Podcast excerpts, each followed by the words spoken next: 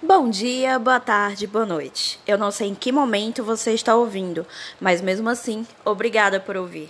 Yay! Continuemos então a nossa saga a respeito dos Shelby Boys. Ok, nós não vamos falar só sobre eles, mas começamos aqui uh, a dissecar um pouquinho dessa família e dessa série tão maravilhosa que é Peak Blinders. Hoje, em específico, nós vamos falar a respeito do nosso John Shelby, o mais jovem dos Peaky Blinders. Ok, não o mais jovem propriamente dito, mas o mais jovem dos Shelby Brothers, né, dos irmãos Shelby. E o que nós podemos perceber a respeito do John é que vez ou outra ele é deixado de lado, as vontades dele não são levadas em consideração e ele é tratado basicamente como a criança, né, por ser o mais novo. E através desse, desse pensamento, eu estava até revendo as situações, revendo a série como um todo. Terminei novamente a primeira temporada agora e culmina no, no casamento do John com a Esme, né?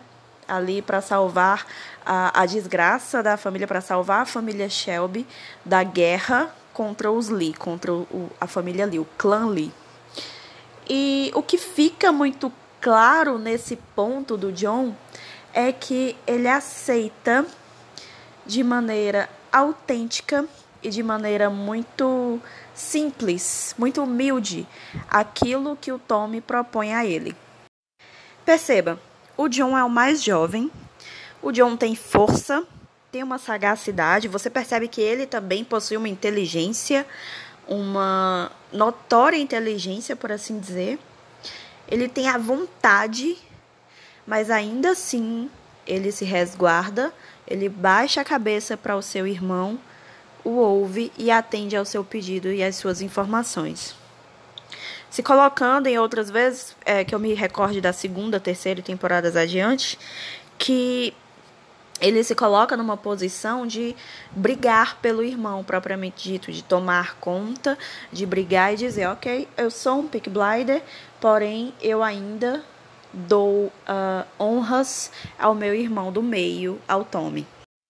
O John, para mim, é a pessoa mais fácil, é o personagem mais fácil de ler, é o personagem mais. é o menos complexo. Ele teme, ele tem a necessidade da família, ele repensa a possibilidade quando o John quer.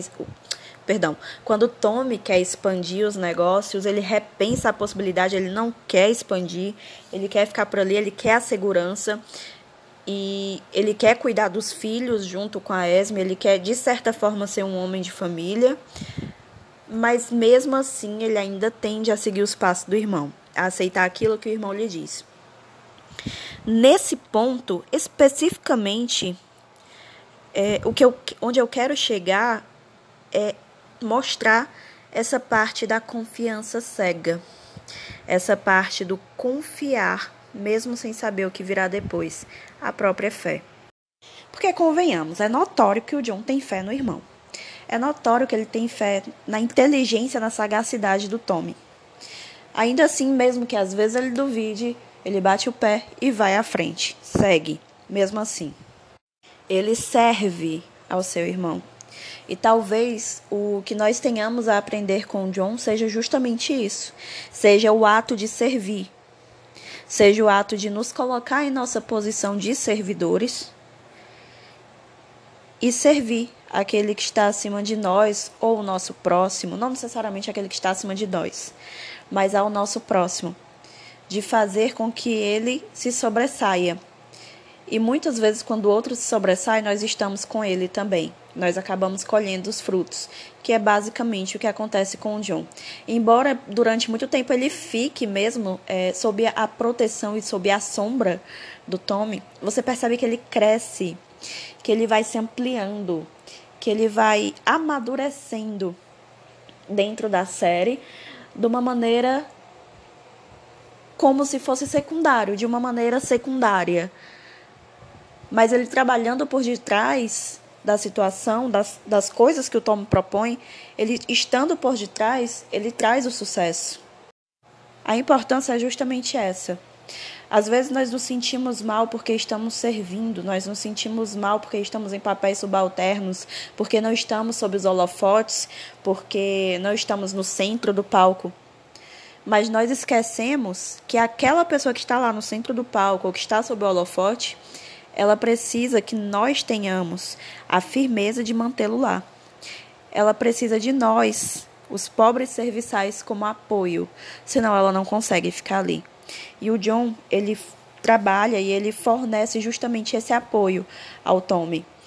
O apoio de alguém incondicional, alguém que vai de alguém que vai apoiá-lo incondicionalmente, que vai estar ali.